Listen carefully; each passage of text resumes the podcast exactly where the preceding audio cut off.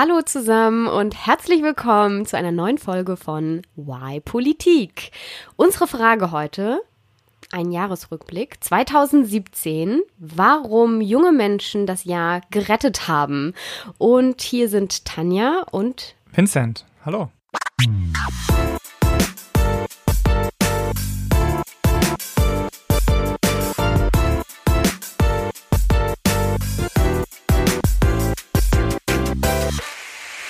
Das Jahr 2017 und wir gucken uns an, welche jungen Menschen, welche Top 6 politischen Influencer.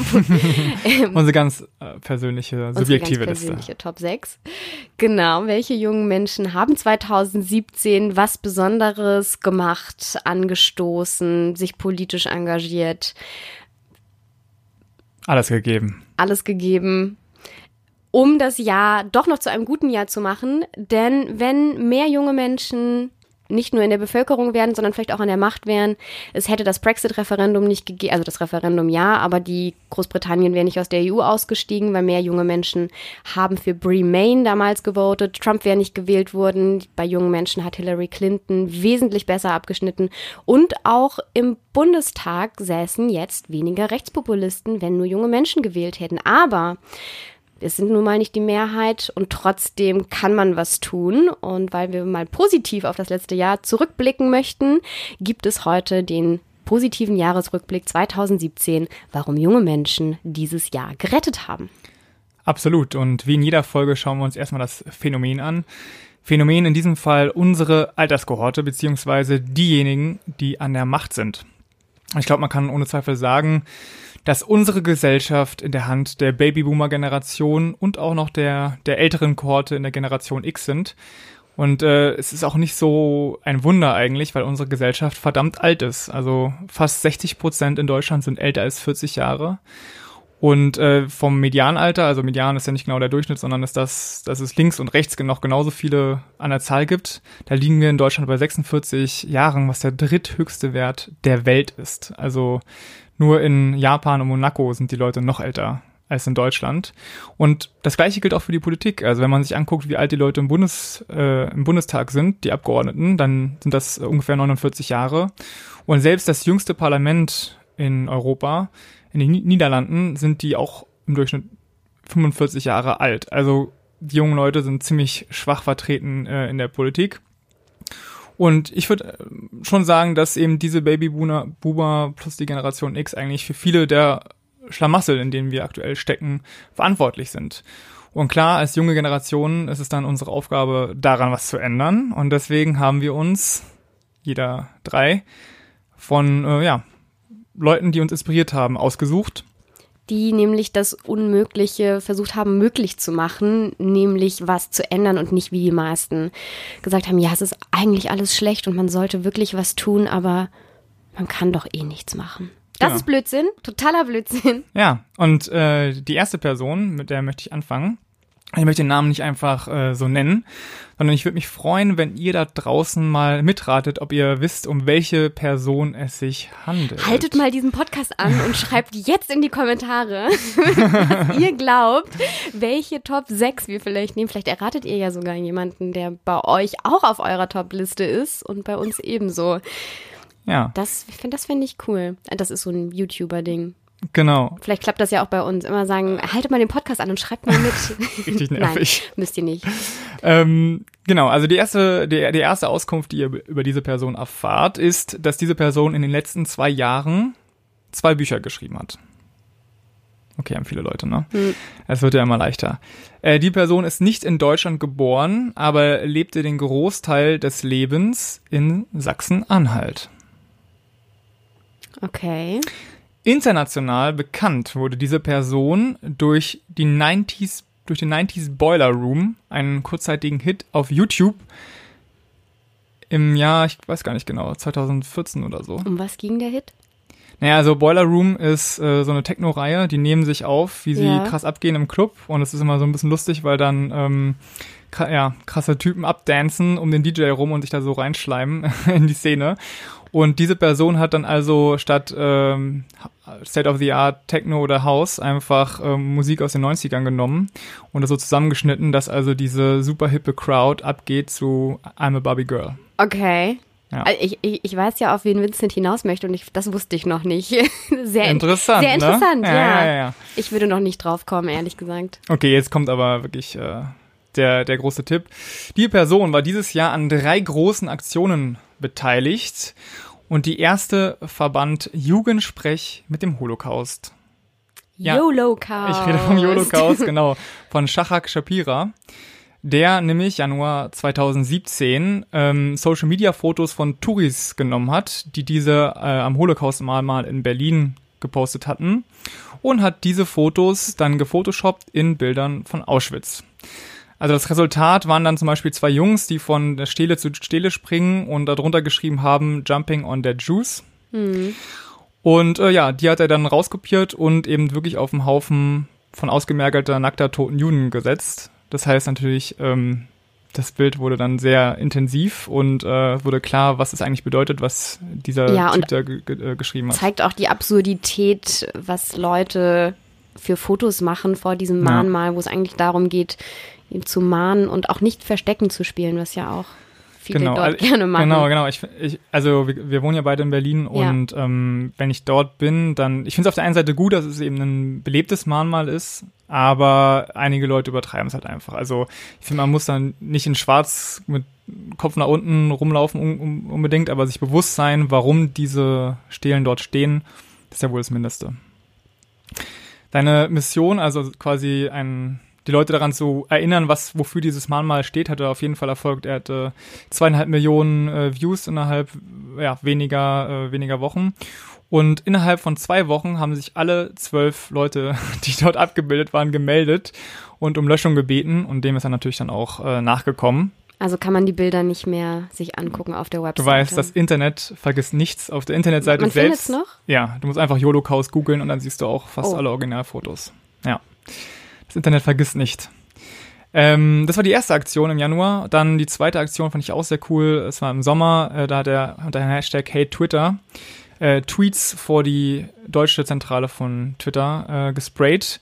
Nämlich Tweets, die er gemeldet hatte und die dann trotzdem nach sechs Monaten nicht entfernt wurden. Äh, und da waren eben sehr viele ja, rassistische und sexistische Tweets und halt so Sachen wie Judenschwein, Deutschland braucht für den Islam eine Endlösung oder Schule raus nach Auschwitz. Also ich würde sagen, einfach Tweets, die nicht diskutabel sind. Da gibt's gar keine Ja, Keine Nein oder so. Das ist, sondern- das ist keine freie Rede, Ja. das ist einfach nur Hass. Ja. Ja, und die haben es nicht gelöscht und dann haben die dafür die Quittung bekommen, direkt vor die Haustür. Fand ich auch sehr gut. Haben die darauf jemals reagiert? Also ich habe ein bisschen äh, Presse nachgelesen und Twitter hat kaum reagiert. Es scheint auch so zu sein, dass Twitter wirklich also finanzielle Probleme hat oder so, weil die eben sehr schwach nur besetzt sind in Deutschland. Also die, die Medienanfragen wurden aus Dublin beantwortet. Okay. Das heißt, kann sein, dass die gar keine Public Affairs oder Public Relations Abteilung überhaupt in Deutschland noch haben. Und kein Löschzentrum, so wie Facebook. Ja, also ich glaube, tatsächlich sind ja auch die Zahlen, ich bin nicht ganz auf den Laufenden, aber ich glaube, die haben so 350 Millionen äh, im Vergleich zu Facebook mit über einer Milliarde. Das ist natürlich schon nochmal eine andere Nummer, ne? ja. Und eine letzte Aktion, oder daran war er beteiligt, waren Facebook-Gruppen von AfD-Sympathisanten ähm, zu kapern, zusammen mit der Partei Die Partei. Da haben sie 31 Facebook-Gruppen infiltriert und dann öffentlich gemacht und die Leute auch ordentlich vorgeführt, weil sie eben gesagt haben, du, äh, du wurdest hier nicht eingeladen von einem Menschen, sondern von einem Social Bot aller Wahrscheinlichkeit nach. Und vielleicht solltest du dir mal überlegen, äh, wen du bei Facebook befreundest. Weil es war anscheinend so, dass da systematische ja, Bots gab, die Gruppen am gefüllt haben mit Informationen, zeitgleich Leute eingeladen haben und so weiter. Und ich denke, das ist, war ganz gut, um einmal den Rassismus zu zeigen, den viele AfD-Anhänger prägt. Ja, und auch geschlossene Gruppen. Also eine Mhm. geschlossene Gruppe heißt, so wenn ich mit meinen Freundinnen, weiß ich nicht, einen Urlaub plane, dann machen wir auch eine geschlossene Facebook-Gruppe und dann kann das niemand sehen. Aber der Clou war ja, dass die monatelang zu Administratoren Ja. versucht haben aufzusteigen, weil man dann nur als Administrator diese Gruppen auf sichtbar stellen kann. Genau. Also auch eine lange Ja. Aktion, die von Erfolg gekrönt war. Und deswegen, Shachak Shapira hat für mich 2017 gerettet, weil er stark gegen Rassismus vorgegangen ist und mich dabei auch ein bisschen zum Lachen gebracht hat. Oh. darf ich, darf ich das in, in ein bisschen noch anders kommentieren? Ja, klar. Also die drei Aktionen, die du genannt hast, fand ich auch alle drei mega stark. Ich habe mich nur eine Sache, was mir nicht so sympathisch ist, ist, wenn man sich sein ganzes politisches, parteipolitisches Engagement bei der Partei, die Partei mhm. einbringt, weil das so ein ja, so ein bisschen, ich äh, engagiere mich politisch, aber ich meine es gar nicht ernst und sich dadurch ein bisschen einfach macht, was so gerade so vor einer Bundestagswahl, wo es wirklich ernst wird und es um mhm. jede Stimme geht, das ist so die einzige Sache, warum ihr, ich darf schon ein bisschen werben, ähm, ihr dürft nämlich, darf ich das schon verraten, Vincent? Na gut, Haus raus. Am Ende dürft ihr abstimmen, weil wir machen das jetzt in einer nicht näher festgelegten Reihenfolge, diese Top genau. 6, und ihr dürft abstimmen, wer dieser Top 6 unser, euer Top 1 werden soll. Und wir haben jetzt It's on, ja, Beef Time. Wer von unseren jeweiligen drei ist auf Platz 1 schafft. Ja. Vincent oder Tanja ist Top 3. wer daraus gewinnt. Ja, Nein, natürlich, äh, äh, wir haben die zu, zu sechs, also zu, zu zwei, wir haben die auch zu zweit, haben wir diese sechs festgelegt. Mhm. Also ähm, wir, wir stehen hinter durch. allen sechs. Genau. Äh, aber wir würden wahrscheinlich verschieden entscheiden, in welcher Reihenfolge diese Leute stehen mhm. würden. Und deswegen lassen wir euch entscheiden. Ja, wir machen es einfach. so kann man es auch sagen. Aber ich finde die Partei, das ist ein gutes Thema. Darüber sollten wir vielleicht auch nochmal reden, weil ich habe da auch, äh, so, auch Pro- und ja. Kontragedanken innerhalb meines Generell Lebens. Satire in der Politik könnte ein gutes ja. nächstes Thema sein. Na gut, kommen wir Next zu one. Diana Kinnert. Jetzt habe ich es schon verraten. Ja. So, wir machen das nicht immer gleich. Ähm, ich glaube trotzdem, dass vielleicht einigen Leuten der Name noch gar nicht so viel sagt wie Shahak Shapira, mhm. weil der ist auch eben am Social Media unterwegs und in der Öffn steht sehr viel mehr in der Öffentlichkeit. Und Diana Kinnert ist eher innerparteilich unterwegs und dort bekannt. Und zwar in der CDU, in der konservativen Partei, in der Christlich-Demokratischen Union. Und sie fällt schon allein deswegen auf, weil sie erstmal anders aussieht, als man sich einen klassischen CDUler oder eine klassische CDUlerin vorstellen würde. Schon allein das, ehrlich gesagt, finde ich, verdient großen Respekt, weil sie mit ihrer wahnsinnigen Coolness schon der CDU etwas mehr Coolness gibt, als sie eigentlich hat ich kann auch, ich habe auch großen Respekt davor, dass man sich immer wieder anhören muss, oh, sie ist die Exotin der CDU, guckt sie euch an, weil dann kommen nämlich solche schönen Sätze raus, wie in der Cosmopolitan, die über sie geschrieben hat, die dann schreibt, Diana Kinnert steht auf Tattoos, Frauen und Caps und pfeift auf den konservativen Politiker-Look. ja, und so wird sie halt ähm, dauernd beschrieben. Und das stimmt so, sie äh, ist, ähm, ist eine Frau, trägt. Eigentlich immer eine Cappy. Ich habe genau. gerade mal kurz gegoogelt und äh, ja, alle Treffer mit Cappy. ja, ich, ich finde ich find sie sieht wirklich wahnsinnig cool aus, aber dass man, dass das das ist, was man immer zuerst hervorhebt, ist so ein bisschen, ja, lame. Und das zweite, was nämlich immer hervorgehoben wird, ist ihr Migrationshintergrund. Sie hat einen polnischen Papa und eine philippinische Mama und das ist natürlich auch was ganz Besonderes in der CDU. Aber Äußerlichkeiten hin oder her, was sie für mich zu einer der politisch, politischen Influencerinnen 2017 gemacht hat, ist, was sie inhaltlich zu sagen hat und was sie da denkt und macht und sagt. Sie hat nämlich ein Buch geschrieben. Dieses Jahr, das ist im Mai 2017 hat sie das veröffentlicht und trägt, das trägt den schönen Titel Für die Zukunft sehe ich schwarz. Plädoyer für einen modernen Konservatismus. Guter Titel. Sehr guter Titel, finde ich auch. Und genau das, was der Titel sagt, darum geht's auch. Also, wie kann ein moderner Konservatismus aussehen? Also, sie ist sehr weltoffen, beschäftigt sich auch mit Themen wie ähm, also so Themen Digitalisierung, Feminismus, also auch ähm, die Flüchtlings, das Flüchtlingsproblem, aber eben auf eine ganz andere Weise, als man die CDU sonst kennt. Also zum Beispiel ist sie keine Freundin der Leitkulturdebatte, wie sie andere Menschen in der, in der CDU gerne geführt haben und meint, das sei konservativ oder Konservatismus, äh, muss es aber gar nicht sein. Und ich habe einen kleinen Auszug ein kleines, einen ganz, ganz kleinen oh. Auszug aus ihrem Buch. Das würde ich, den würde ich kurz vorlesen. Richtig kulturell. ja. ich, okay, ich, ich fange einfach mal an. Sie schreibt, ich will, dass die CDU links wird, wenn links werden bedeutet, für Chancengleichheit, Bildungsoffensive, Familienförderung und Diversität einzustehen. Ich will nicht, dass die CDU links wird, wenn links werden bedeutet, Konsumverhalten moralistisch Maß zu regeln, rechtsfreie Räume und Bandenkriminalität blind zu tolerieren und Staatsschulden verantwortungslos anzuhäufen. Ich will, dass die CDU rechts wird, wenn rechts werden bedeutet, Integration als Angebot und Pflicht auszulegen, eindeutige Anreize für Ausbildung und Arbeit zu setzen und innere Sicherheit durch die Durchsetzung von Recht und Ordnung zu gewährleisten. Ich will nicht, dass die CDU rechts wird, wenn rechts werden bedeutet, Menschen mit Migrationshintergrund mit Stereotypen zu belegen, mit Generalverdächtigungen zu begegnen und sie als minderwertig herabzusetzen. Zitat Ende. Hm. Ziemlich cool. Ja. Oder findest du es äh, zu generalisierend? Na gut, ich habe jetzt ja das Buch nicht gelesen, ähm, aber was ich halt denke, ist, sie könnte wahrscheinlich mit so einer Haltung auch in der SPD sein. Ne? Ja, das wird, das wird ja auch oft vorgeworfen.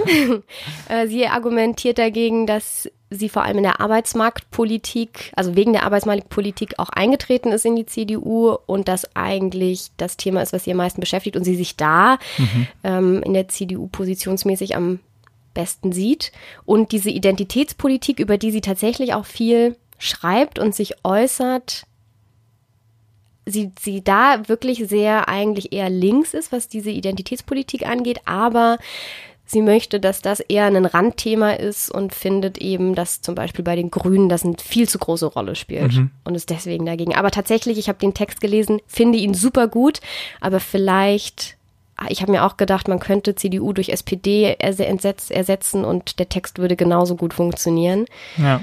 Das könnte ein bisschen schwierig sein. Aber warum sie trotzdem für mich deswegen 2017 gerettet hat, ist, weil sie eben dadurch zeigt, dass es dass man keine Leitkulturdebatte führen muss als Union, dass das überhaupt nicht was mit konservativ zu tun hat, dass man nicht irgendwie Stereotype äh, Menschen mit Migrationshintergrund stereotypisieren muss und von Kultur reden muss, um Politik zu machen, die konservativ ist, wenn es zum Beispiel um innere Sicherheit geht oder eben um den Arbeitsmarkt und dass das zwei verschiedene Sachen sind, ob ich Menschen Merkmale zuschreibe und über die rede oder ob ich über Politik in anderen Bereichen rede und mhm. dass das nicht ähm, zusammengehört und dass deswegen Seehofer, Spahn, Dobrindt, diese ganzen CDUler, die immer in den ersten Reihen stehen, vielleicht gar nicht das sind, was sein muss. Und auch nicht das, was die CDU wieder in die, in die heutige Zeit führt. Ja, also ich meine, wenn es äh, progressive, konservative auch geben kann, dann von mir aus, sollen sie es doch machen.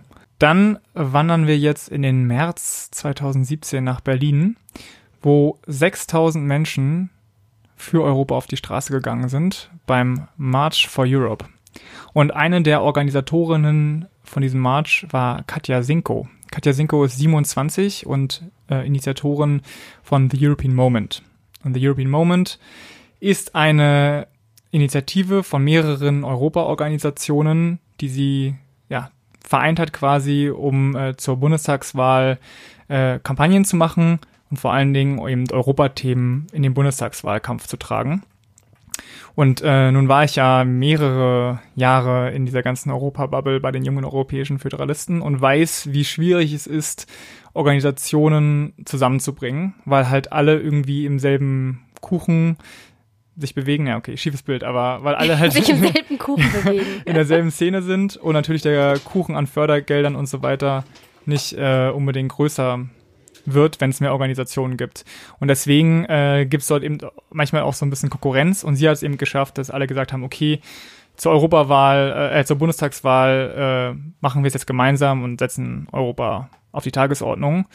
Und dann gab es auch eine Raddemo im Sommer und jetzt gerade läuft noch die Online-Petition Online Mach's europäisch an den Bundestag. Da werden die Abgeordneten aufgefordert, äh, ja, einen, einen langen Katalog zu erfüllen, der ähm, die deutsche Europapolitik europäischer machen würde, also für mehr Integration und für mehr Lösungen auf europäischer Ebene. Und das finde ich ziemlich cool. Also finde sie toll, weil sie Pro-Europäer auf die Straße getrieben hat, weil sie Konkurrenz überwunden hat und auch, weil sie ja, die weil sie als, als Mitglied der Euro jungen europäischen Föderalisten äh, Berlin da was angetreten hat und natürlich aus, aus alter Verbundenheit äh, finde ich es einfach cool. Ist das denn noch was, was Bestand hat? Also gehen noch viele Leute zu diesen Demos? Naja, äh, bei Pulse of Europe, was ja die größte Initiative ist, gehen, glaube ich, immer noch einige hundert hin, aber klar, es hat, es hat nachgelassen. Ne? Und ähm, es ist immer schwierig, finde ich, überhaupt mit Europa Kampagne zu machen, es sei denn, es ist ganz konkret. Und ähm, deswegen war es, glaube ich, auch sehr schwierig, diese Kampagne ganz groß zu machen. Also ja. klar, die war jetzt nicht die ganze Zeit irgendwie in den Nachrichten und so. Es gab ein bisschen Berichterstattung. Aber wenn du nicht irgendwie so einen Fall hast wie äh, Brexit, also treten wir aus der EU aus oder nicht aus und so, dann ist schwierig. Und da ist ja auch nicht für Europa Kampagne machen, sondern gegen Europa. Und das scheint immer einfacher ja. zu sein, als ein positives Bild dieser Gemeinschaft zu zeichnen. Leider. Ja, aber es ist eine coole Sache und ähm, bei The European Moment kann wirklich jeder mitmachen, auch alle, die nicht so Bock haben auf äh, Verbände und so. Also googelt einfach mal The European Moment und ja, vielleicht ist was für euch. Sehr cool. Das nächste, die nächste, die politisch was gerissen hat, also zumindest vor der Bundestagswahl in meiner Timeline wurden ganz oft diese rhetorischen Fragen gestellt. Und was hast du getan, als 2017 die Rechtspopulisten in den Bundestag eingezogen sind? Ja. Das hat man oft gelesen. Und diese Frau hat eine klare Antwort, die sie darauf geben kann, weil sie nämlich was getan hat und nicht nur geschimpft hat und nicht nur zur Wahl gegangen ist und keine rechtspopulistische Partei gewählt hat, sondern eine Initiative gegründet hat. Nämlich die Initiative Kleiner 5, wer von euch davon schon gehört hat. Und das ist, wer dahinter steht, ist Paulina Fröhlich, zusammen mit vielen anderen Ehrenamtlichen und drei Hauptamtlichen, wovon sie eine ist, die diese Kampagne Kleiner 5 jetzt ein halbes Jahr bis zur Bundestagswahl durchgeführt haben. Und Kleiner 5, da steckt schon das, das Ziel, Ziel, im Namen. Namen. Auch guter Name. Richtig. Haben Sie sich auch äh, so gedacht, also so wirklich so ausgedacht, dass das Ziel im Namen stehen soll, habe ich jetzt gelesen. Und es geht darum, die ging darum, muss man ja sagen, die Bundestagswahl ist ja vorbei ähm, ging darum, die AfD unter fünf Prozent zu halten bei der Bundestagswahl. Also, dass sie ein Ergebnis kleiner fünf bekommen, weil das bedeutet, sie wäre nicht in den Bundestags mhm. eingezogen. Mhm. Da gibt's eine fünf Prozent Hürde und alle Parteien, die unter fünf Prozent bleiben, kriegen keine Bundestagsabgeordneten. Ja. Ich meine, das Ziel haben sie nicht erreicht, aber die Methodik war ganz gut, ne? Also die Herangehensweise.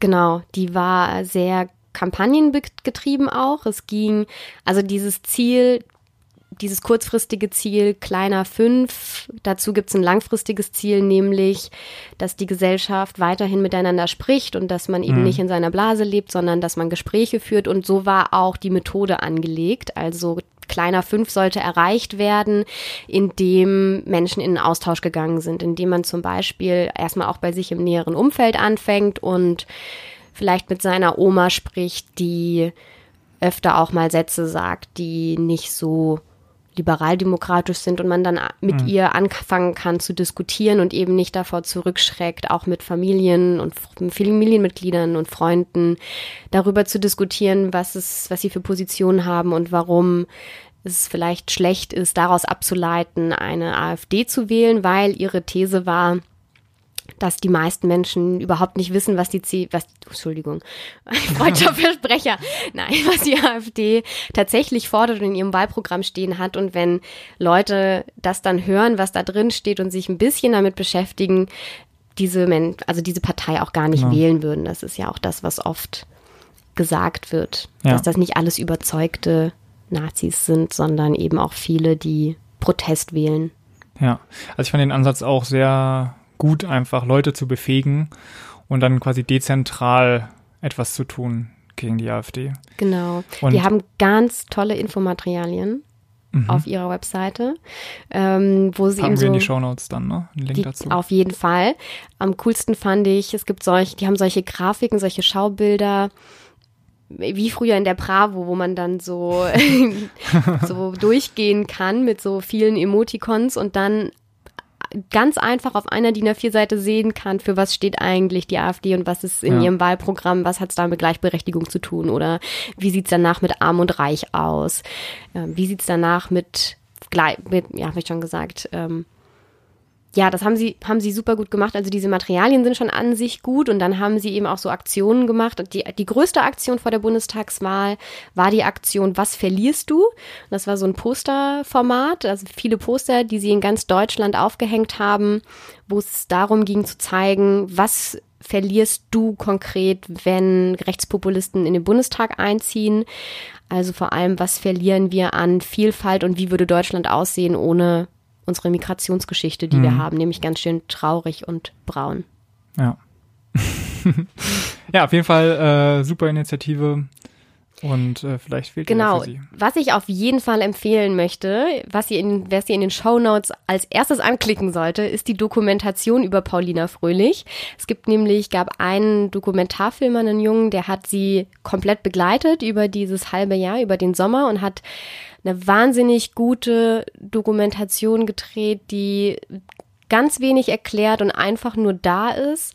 Und man merkt so richtig, wie sie, deswegen ist sie nämlich auch unter meinen, meinen ähm, Top 6 auf jeden Fall ganz weit oben. Man merkt, wie sie, wie sie verstehen will, wie sie einfach wirklich daran interessiert ist zu verstehen, warum Menschen Rechtspopulism, rechtspopulistische Parolen gut finden, sich damit anfreunden können und warum immer mehr Menschen sich damit anfreunden können und ist sehr, sehr ehrlich, authentisch und einfach neugierig und eben auch so, sie möchte auf jeden Fall etwas ändern und ich hatte zumindest nach dem Schauen das Gefühl, wer na, nach dieser Dokumentation nicht das Gefühl hat, ich muss sofort losgehen und irgendwie mich auch engagieren, bei dem, ja, also das Ja. kann man, man muss dieses Gefühl danach einfach haben. Deswegen auf jeden Fall diese Doku angucken und sie hat für mich 2017 gerettet, weil sie das Unmögliche versucht hat, möglich zu machen, auch wenn es nicht geklappt hat, machen sie ja weiter, nämlich zu verhindern, dass die AfD in den Bundestag kommt, wo viele einfach gesagt haben, ja, das wird eh passieren, was soll ich schon tun? Ja. Starke Aktion.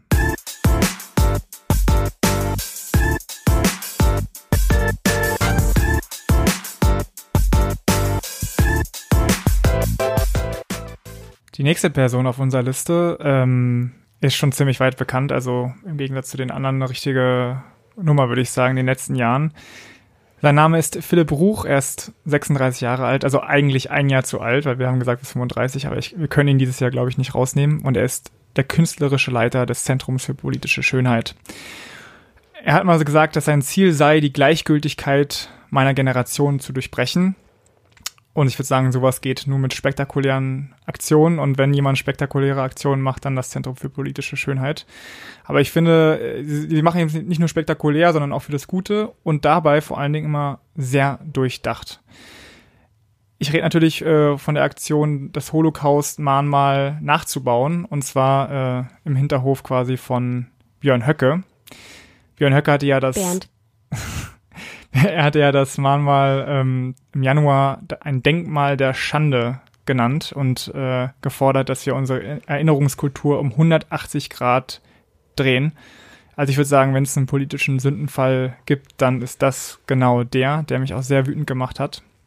Und deswegen fand ich es also erstmal gut, dass sie äh, das nicht vergessen haben lassen, dass er diese Aussagen getätigt hat. Und diese Aktion die sie jetzt im November gerissen haben, ist, finde ich, aus mehreren Punkten genial. Also einmal politisch, weil sie eben die Grenzüberschreitungen nicht vergessen, äh, nicht ins Vergessen entlassen, sondern nochmal am Ende des Jahres äh, in die Öffentlichkeit bringen. Künstlerisch, weil sie irgendwie das Mahnmal dorthin gebracht haben, wo es am dringendsten gebraucht wird. Und äh, als jemand, der schon Kampagnen gemacht hat, finde ich auch deren Kampagnenleistung enorm, weil äh, ich meine, man muss sich einfach mal reinziehen. Die haben das ganze Ding zehn Monate geplant, ne, wenn nicht sogar länger. Sie haben ein Haus angemietet für diese Aktion in Bornhagen in Thüringen, wo irgendwie ein Drittel äh, AfD gewählt hat bei der Bundestagswahl. Also es muss ja auch ein bisschen unangenehm gewesen sein, da irgendwie die ganze Zeit eine Geheimoperation durchzuführen. Und dass sie eben mehrere Stufen der Eskalation durchgedacht haben. Also es gab ja nicht nur dieses äh, Mahnmal, womit es losging, sondern sie haben danach auch noch den zivilgesellschaftlichen Verfassungsschutz ins Leben gerufen und gesagt, dass sie Björn Höcke beobachtet hätten. Sie haben äh, versucht, ihn als ehemaligen NPDler festzunageln, indem sie eben dieses Video von Höcke bei der äh, NPD-Demo 2010 gezeigt haben, aber auch, die haben an 14.000 Leute in der Nachbarschaft Briefe geschrieben und bis zu 5.000 Euro versprochen, wenn jemand Beweise liefert, dass äh, Höcke äh, Landolf Ladig ist. Und Landolf Ladig war, ist wahrscheinlich sein Pseudonym, äh, wo er eben in, in NPD-Publikationen geschrieben hat. Und jetzt haben sie auch noch einen DNA-Test äh, angeblich ans Licht gezaubert, der beweisen soll, dass Höcke eben kein Bio-Deutscher ist, sondern Nein. oh Gott. Also ku kurzum, ja, sie, sie, ja. sie wollen ihn halt äh, fertig machen oder dekonstruieren. Und ich finde, wenn es jemand verdient hat, politisch fertig gemacht zu werden, mit den also quasi jede Behauptung oder für alles, was, das, was er steht, einfach zu zeigen, dass es scheiße ist, dann, also hat er es verdient, Björn Höcke, weil, äh, ja, äh, ja, sehr eklige Person. Und äh, dabei, was ich halt gut finde, im Gegensatz zu vielen anderen Aktionen, sie tun halt weh. Also und sie machen, tun Dinge, die auch gefährlich sind. Sie haben sehr viele Drogen bekommen und so weiter. Äh, es gab Polizeischutz für die ganze Aktion. Und ich habe gestern äh, Babylon Berlin zu Ende geschaut, wo es ja wirklich in den 20er Jahren um den politischen äh, Turmoil geht. Und äh, wenn man dort sieht, dass eben wirklich Leute mal erschossen wurden, einfach so, im demokratischen Kampf irgendwie, dann wird einem ganz äh, anders. Also ja wir dürfen müssen auf jeden Fall verhindern, dass sowas jemals wieder passiert, dass diese Menschen an die Macht kommen. Und deswegen finde ich es gut, in welcher Radikalität das Zentrum für politische Schönheit da vorgeht. Und für mich haben sie deswegen 2017 gerettet. Ja, ja, und nicht nur, ja, da ist so die Frage, die ich mir immer stelle, müssen wir gegen einzelne Personen vorgehen? Ist es wirklich gefährlich, wenn einzelne Personen an die Macht kommen oder ist nicht das Gefährlichere, dass viele Menschen oder immer mehr Menschen das Gefühl haben, vielleicht wäre es ja doch nicht so schlecht, mal jemanden und Leute zu haben. Also ich glaube, die, hm. die mal durchgreifen und was anders machen. Also ich glaube, es ist viel gefährlicher, wenn es halt toleriert wird und bestimmte Sachen sagbar werden, wo natürlich, dann kann man vollkommen richtig dann anwenden, dass äh, ich sage jetzt Bernd Höcke, auf jeden Fall jemand ist, der sowas, der Sachen sagbar sag, macht, also auch sag, hm. auf sagbar macht, ähm, den Holocaust zu relativieren oder eben genau das Mahnmal als ähm, Mahnmal der Schande und eben nicht legitim darzustellen. Aber ich werbe trotzdem für äh, Paulina Fröhlich, weil ich glaube, es ist gefährlicher, wenn viele Menschen das okay finden und das unterstützen und eben da ähm, man eher versuchen muss, in den Köpfen und in der breiten Masse dieses Gedankengut aufzuhalten, weil einzelne Menschen die Arschlöcher sind, wird es irgendwie immer geben. Obwohl ich auch die ähm, Aktion mega, mega, mega gut finde. Auf ja. jeden Fall. Richtig guter Typ. Tja, ist halt die Frage, also ich, denke, ich glaube, man braucht beides. Man braucht ja. äh, diese politische Bildung, den direkten Austausch, irgendwie Gemeinschaft zusammenzubringen.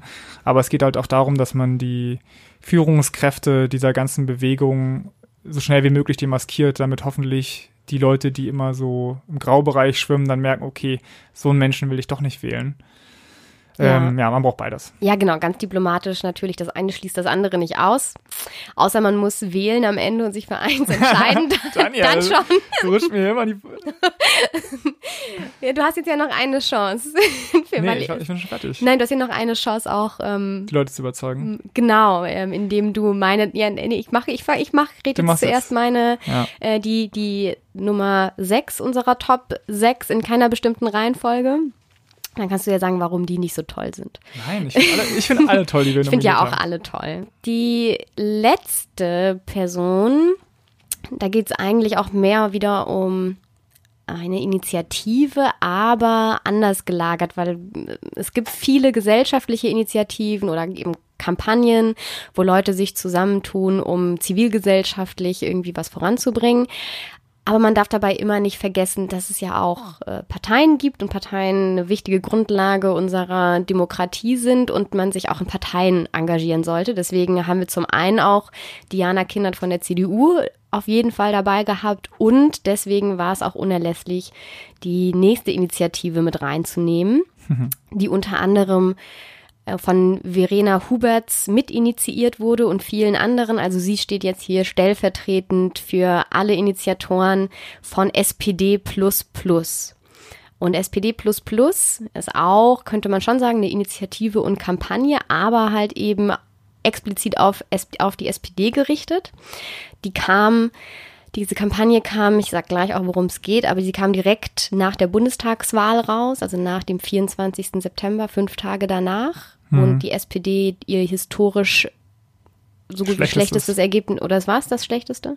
Ich, also ich glaube ja, ne? Nach dem Krieg auf jeden Fall. Das schlechteste Ergebnis eingefahren hat nach dem Krieg und ja, das hat damit hat es, es hat auch niemand so wirklich damit gerechnet. Keiner, alle wussten, irgendwie muss jetzt radikal was anders gemacht werden, weil es geht schon seit Jahren immer nur bergab und das liegt unter anderem auch daran, dass es einfach nicht mehr modern ist und radikal erneuert werden muss. Und die SPD ist eine Initiative, die genau das machen möchte und die setzt an bei den parteilichen Strukturen und ihre Ziele sind, die SPD jünger, weiblicher und vielfältiger zu machen und die gesamte Struktur dazu dadurch zu modernisieren.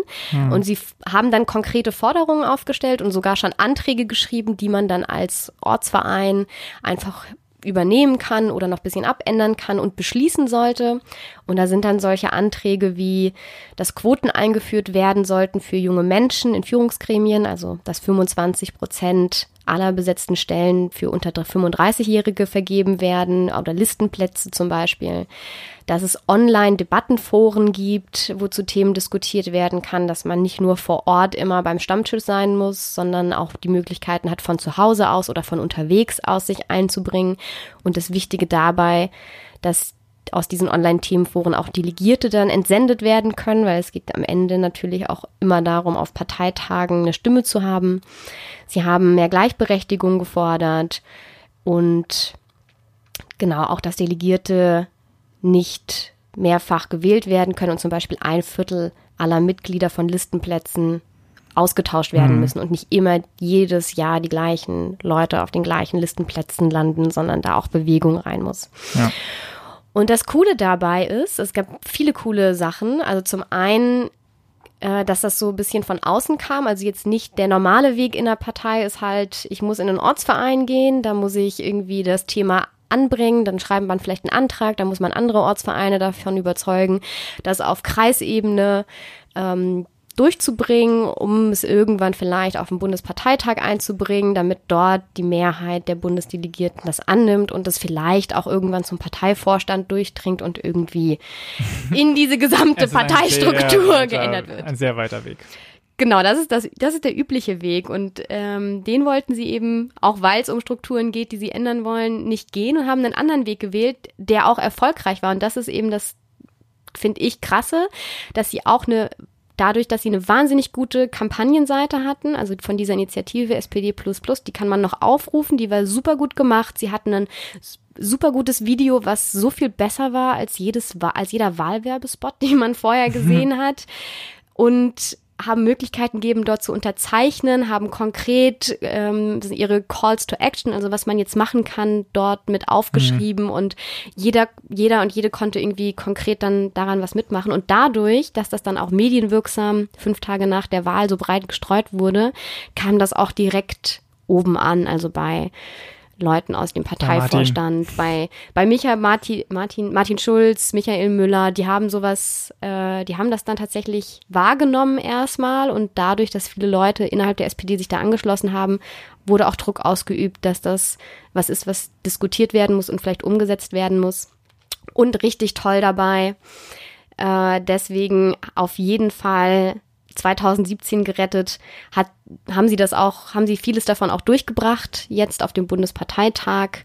Und tatsächlich scheint die SPD sich zu ändern. Und weil das nicht nur, also nicht weil das für die SPD gut ist, sondern weil das für die Demokratie wahnsinnig wichtig ist, dass Parteien eben nicht aussterben, weil Parteien sind noch mal wahnsinnig viel älter im Durchschnitt als unsere Bevölkerung. Mhm.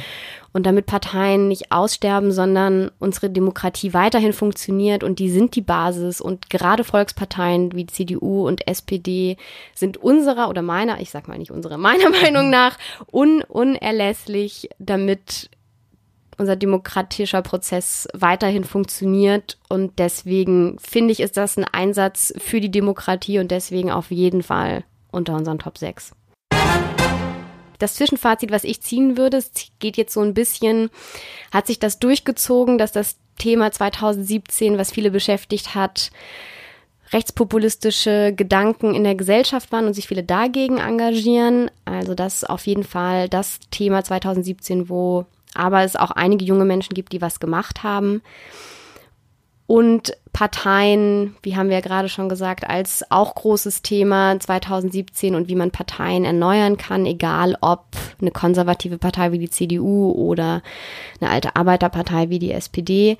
Und ich würde ja sagen, der große Nenner aller unserer Top 6 ist, dass sie irgendwie größenwahnsinnig sind und dass es bestimmt viele gibt, wenn die ihre Ideen erzählen, sagen, das ist so bekloppt, das kann gar nicht funktionieren und niemals kriegt ihr die AfD unter fünf Prozent, was ja auch ähm, natürlich sich so eingetroffen ist, aber nichtsdestotrotz diese größenwahnsinnigen Ideen man einfach mal versucht hat umzusetzen, anstatt zu Hause zu sitzen und zu sagen, ja, man kann ja eh nichts machen. Denn man kann was machen. Und all diese Leute haben irgendwie was verändert, weil sie Themen gesetzt haben oder andere Menschen beeinflusst haben, sich Gedanken zu machen.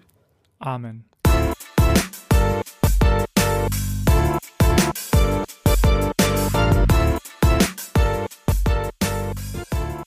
Und jetzt ist es wieder an der Zeit, dass ihr eure Meinung kundgebt. Wir würden nämlich gerne wissen, welche Person von diesen sechs euch am meisten überzeugt hat, welche hat für euch 2017 gerettet. Das könnt ihr tun auf ypolitik.de slash 2017 minus gerettet. Nochmal die Kurzübersicht unserer nominierten Shachak Shapira, Diana Kinnert, Katja Sinko, Paulina Fröhlich, Philipp Ruch, Verena Hupertz, oder doch jemand ganz anderes. Falls ihr nämlich nicht einverstanden seid mit den sechs, die wir vorgeschlagen hab, haben, dann könnt ihr das auch gerne auf unserer Webseite äh, kommentieren. Und wenn wir das nächste Mal nochmal so ein Ranking machen, vielleicht nehmen wir die dann mit rein. Sehr gute Idee. Auch wenn diese Folge mit dem Jahresrückblick äh, etwas anders ist als die anderen Folgen, die wir sonst haben, wollten wir trotzdem eine Zugabe haben. Zugabe. Zugabe, Zugabe. Und die Zugabe heute ich, wir haben uns auch eigentlich nur die Top 6 des Jahres rausgesucht, sondern auch einen Flop des Jahres 2017. Dö, dö, dö. Der politische junge Menschen-Flop des Jahres. also was 2017 auf jeden Fall nicht gerettet hat, ist Germany's Next Bundeskanzlerin. GNBK abgekürzt. Äh, das war eine, ein, mm, ein Wettbewerb, wo man sich anmelden konnte, wenn man zwischen 18 und 25 ist und ist tatsächlich so ein bisschen wie bei Germany's Next Top Model. noch mitmachen können. Nee, ich bin vor dem 24. September bin ich 26 geworden. Tatsächlich wäre ich da nicht mehr drin gewesen. Ah. Ähm, ich kenne aber einen, der hat da mitgemacht. Auf jeden Fall geht es tatsächlich auch wie bei GNTM darum. Um Prosecco. Um Prosecco? Nein. Um, und um Frauen, die hübsch aussehen und laufen können? Auch. Nein, es ging um Challenges, die man halt machen musste, mhm. ne? Und das Besondere war, dass dann die Online-Community klicken konnte, wer ähm, unter die Top 5 kommt. Was die machen mussten, die Leute, die sich da angemeldet haben und Bundeskanzler, Germany's Next Bundeskanzler oder Bundeskanzlerin werden wollten. Die mussten drei Videos hochladen. Das erste Video, da mussten sie, sie sollten so ungefähr 60 Sekunden lang sein, sagen oder darüber sprechen, was ihre erste Amtshandlung als Germany's Next Bundeskanzler wäre. In der zweiten Challenge bei dem Video mussten sie drei Dinge nennen, die für ihre politische Laufbahn unerlässlich sind. Und in der dritten Challenge mussten sie sich mit einem Bundestagskandidaten oder einer Landtagsabgeordneten oder Kommunalpolitiker treffen und die ihre Vision für Deutschland besprechen. Also die sollten auch immer so ein Thema besetzen mhm. und haben. Und fünf von diesen, also die Top fünf, dann einen Monat vor der Bundestagswahl, die die meisten Klicks hatten, die sind in ein Kanzlercamp nach Berlin geschickt worden ja, und haben dort rhetorisches und Medien Kompetenzen gelernt, also wie man Politik rhetorisch und medial irgendwie macht, um für die Finalsendung sich vorzubereiten. Und diese Finalsendung, die könnt ihr euch noch online angucken. Und sie, wenn ihr euch ein bisschen fremdschämen wollt, würde ich das empfehlen, ansonsten eher nicht. In dieser Finalsendung mussten sie nochmal gegeneinander antreten vor einer Jury. Da war natürlich unter anderem unser lieber YouTuber Le Floyd dabei, der Oh. die Bundeskanzlerin letztes Jahr ihn auch interviewt hat. Kompetent. Also man sieht schon, wie jung und hip dieses ganze Format war. Äh, es war noch der Bildjournalist Nik Nikolaus Blome war noch dabei, die jüngste Bundes Bundestagsabgeordnete aus der letzten Legislatur, das ist Ronja Kemmer, und die stellvertretende Geschäftsführerin des Verbands junger Unternehmer. Das sind nämlich die, die das Ganze Die Sponsoren. richtig organisiert Wo, wo findet man das denn? haben. Im Internet Mhm. gnbk.de.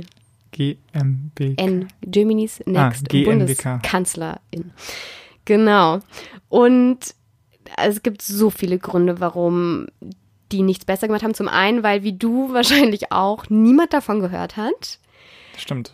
Also es waren, und es gab diese, diese Finalsendung war live und die sollte natürlich ganz toll und groß werden. Sie wurde live auf YouTube gesendet. Dort haben in Höchstzeiten 20 Leute zugeguckt. Und auf Facebook war sie auch live und da waren 60 Leute zu Höchstzeiten Nee. dabei. Doch. Also, also es ist. Da ist ja also wirklich was schiefgegangen auf jeden Fall. da ist wahnsinnig viel schief gegangen. Ähm, nicht nur, dass wenig Leute zugeguckt haben, es war auch einfach, also so ein verstaubtes und unmodernes Bild von Politik und was Politiker und Politikerinnen sind und machen. Also die waren allein, ihr braucht euch nur die ersten fünf Minuten angucken. Es sind bei diesen Top 5 sind es vier Männer und eine Frau, was schon irgendwie auch nicht zeitgemäß ist. Aber gut, die Live-Community hat nur die Männer gewählt. Mein Gott, was soll man machen?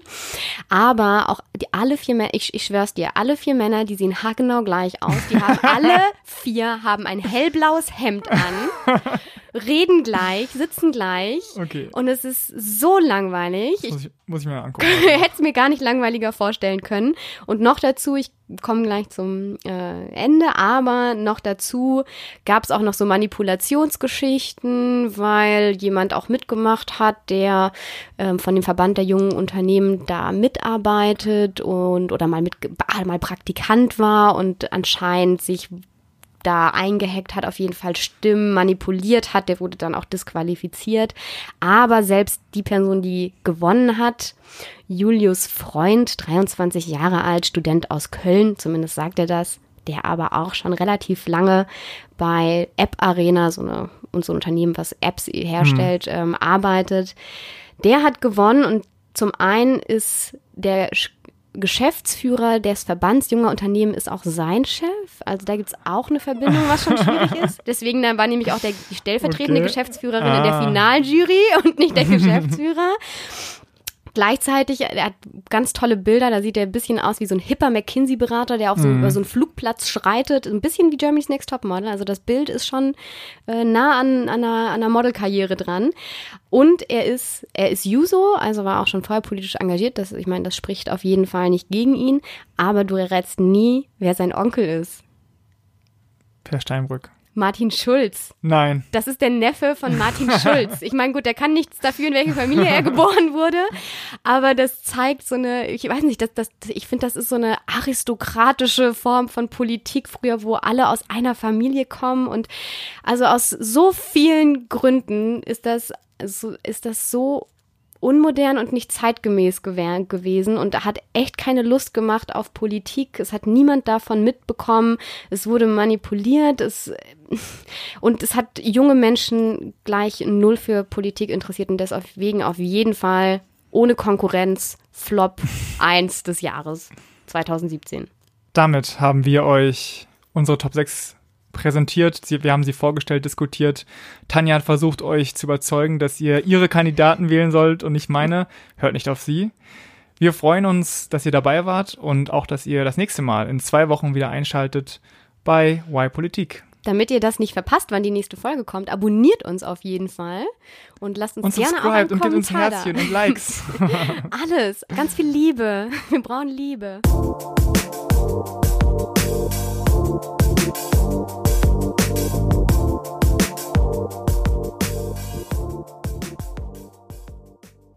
Das war Folge 3, Tanja.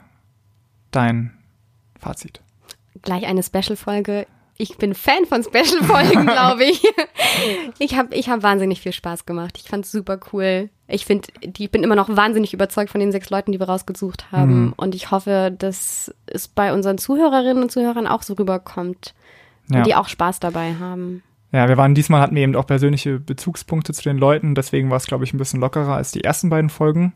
Ich finde, in diese Richtung sollten wir, da sollten wir weitergehen. Äh, aber wie immer das Problem, dass wir sehr lange aufgenommen haben. Und da müssen wir uns nochmal was überlegen. Länger Tanja. als wir uns vorgenommen haben, aber vielleicht trotzdem nicht zu lange.